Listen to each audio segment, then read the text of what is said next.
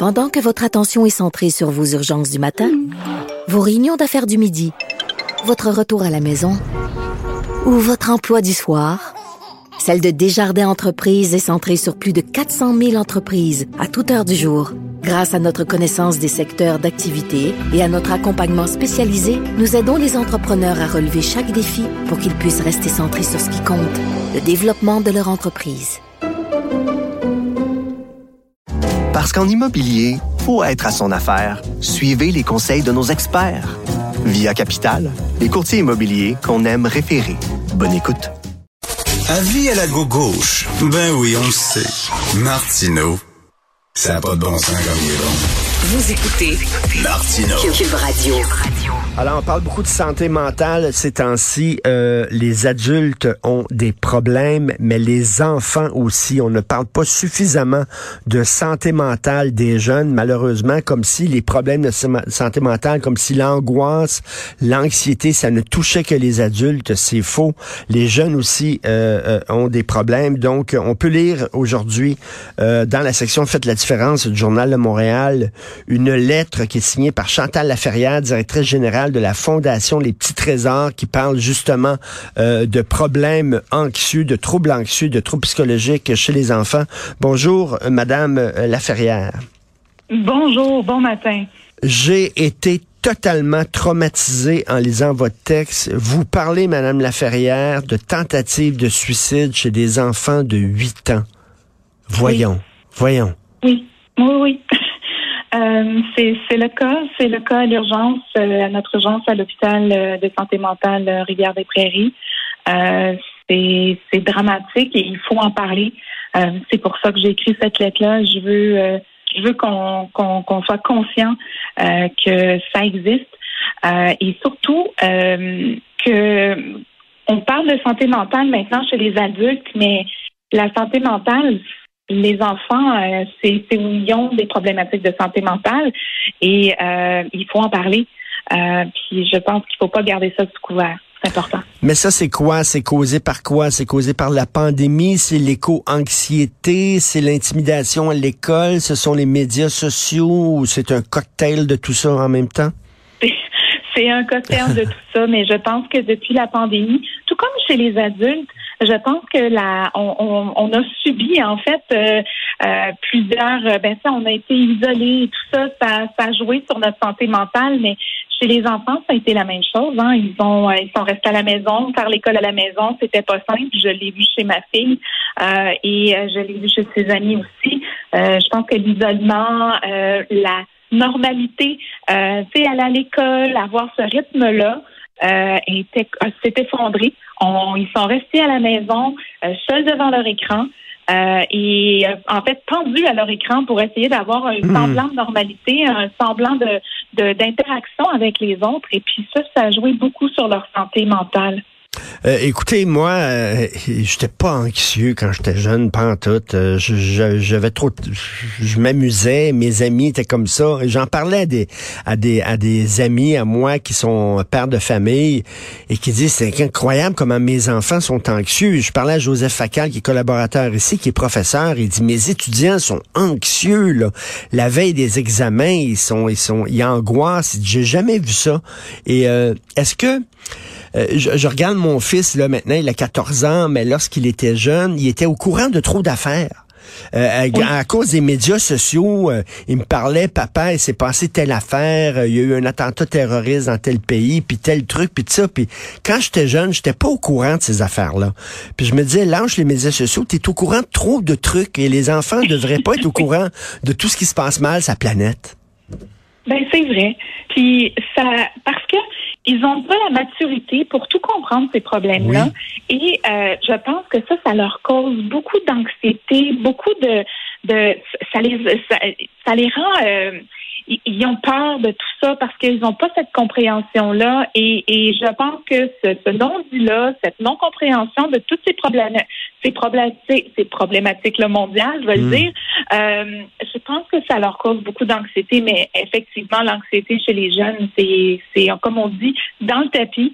Euh, ah c'est, très, euh, c'est, très fort. Je le vois chez tous les jeunes, euh, de, de tous les âges aussi. Je sais pas, on dirait que tout les rend anxieux.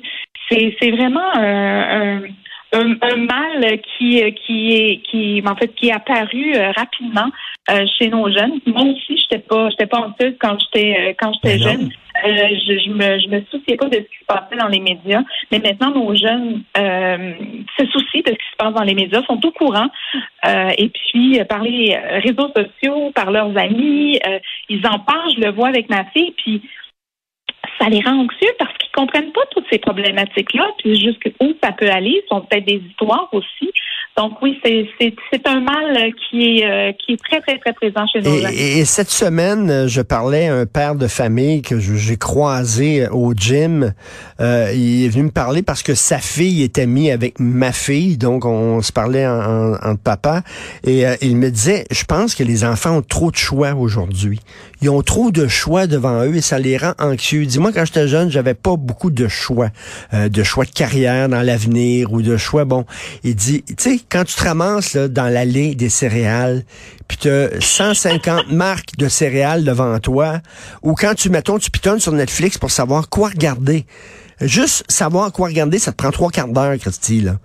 oui, Et on, Mais, c'est vrai.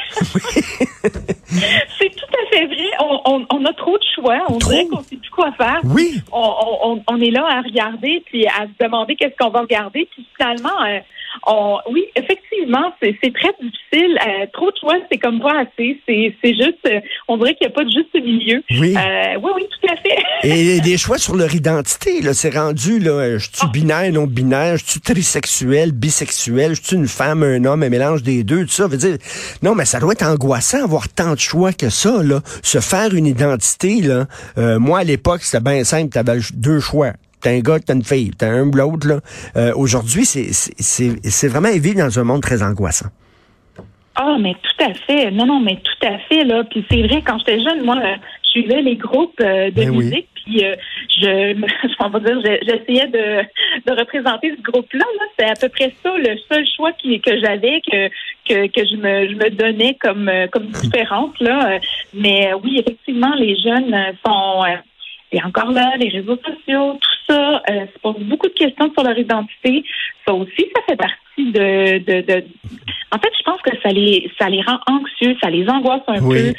On dirait qu'ils n'arrivent pas à se situer en quelque part. Ils n'arrivent pas à se déposer en quelque part et de, de, de, de vivre cette, euh, de, de vivre leur vie d'enfant, quoi. C'est vraiment ça. Puis je pense que c'est très angoissant pour eux. Oui, et, et, mais ils, nous, et ils nous disent pas ce qu'ils vivent il faut leur tirer les verres du nez. Puis je comprends, ils veulent pas nous décevoir. Moi, mes enfants, je sais pas si c'est mettent sur un piédestal, mais ils veulent pas me décevoir. Donc, euh, s'ils ont des problèmes, ils gardent ça pour eux autres. D'où l'importance qu'ils parlent de leurs problèmes à des personnes qui sont peut-être pas leurs parents, qui sont peut-être pas leurs amis, mais qui sont des psys, par exemple, où ils disent, regarde, moi, je vais t'écouter, euh, je, te jugerai pas. Je suis pas ton ami, je suis pas ton parent. Puis ça, c'est important d'avoir accès à des professionnels. Malheureusement, Christy, le temps d'attente est épouvantable. Ah ben oui, tout à fait. Euh, nous, à l'hôpital euh, Rivière-des-Prairies, euh, le, temps d'attente, et nous, on est un centre surspécialisé, donc c'est certain que nous, tous nos spécialistes, ils ont une liste d'attente à l'infini. mais moi, le, but de la lettre, le, but d'avoir exprimé le fait que euh, il y a, ces, ces problématiques-là de santé mentale chez nos enfants. Euh, c'était de débuter une, discussion euh, et, une ouverture chez, chez les parents, chez, chez les proches aidants, chez, chez tout le monde qui entoure, on le village de l'enfant. D'être ouvert, puis l'enfant peut choisir à qui il va parler. Euh, puis ça peut être ses parents, ça peut être euh, sa grande soeur, son grand-père, ça peut être ses grands-parents, mais de rester ouvert et de, de faciliter la discussion mmh. avec l'enfant. Puis je pense que ça, c'est le premier pas. C'est vraiment là où, quand on est en mode ouverture, l'enfant ne se sent pas jugé. puis ça, c'est bien important parce que euh, je pense qu'on a le jugement facile. Euh, on, et puis, il faut rester ouvert et entendre, comprendre notre enfant. Et après, voir qu'est-ce qu'on peut faire avec ce petit bout flou d'informations-là, est-ce que ce serait important qu'on aille euh, consulter ou euh, qu'on qu'on continue à en parler, mais d'ouvrir la discussion? Je pense que ça, c'est le nerf de la guerre, c'est de prendre le temps, euh, le, ce temps-là qu'on court toujours après, là, de, de se faire un, un point d'honneur, de, de, de, de s'asseoir et de prendre ce, le, le minutes là, qu'on a de la prendre puis de s'asseoir avec son jeune puis d'en parler. Oui, comment ça va? Comment tu te sens? As-tu des amis, euh, etc.? As-tu de la peine, etc.? Puis explique-moi, puis sans juger. Et à un moment donné, moi, j'ai trois enfants, puis un de mes enfants était très anxieux. Euh, il est allé voir un psy, puis il était jeune. Il était, euh, mon Dieu, peut-être 10 ans, je sais pas. Et... donc, il est allé parler à un psy, puis là, on allait voir la psy, sa mère et moi. Puis on disait, qu'est-ce qu'il vous a dit? Qu'est-ce qu'il vous a dit? Parce qu'on veut savoir là, comment il est notre enfant. Y est-tu vraiment, y, a-tu des problèmes? Puis elle dit, oui, mais ça, c'est entre lui et moi. Euh, c'est, euh, c'est, on peut pas révéler le contenu de la discussion entre un psy et son patient. Puis je disais, oui, oui, mais Christy, je suis son père. J'ai-tu le droit de savoir qu'est-ce qui se passe dans la tête de mon fils ou de ma fille, tu sais? Et euh, c'est pas évident pour des parents. Non, non, c'est pas évident. Et...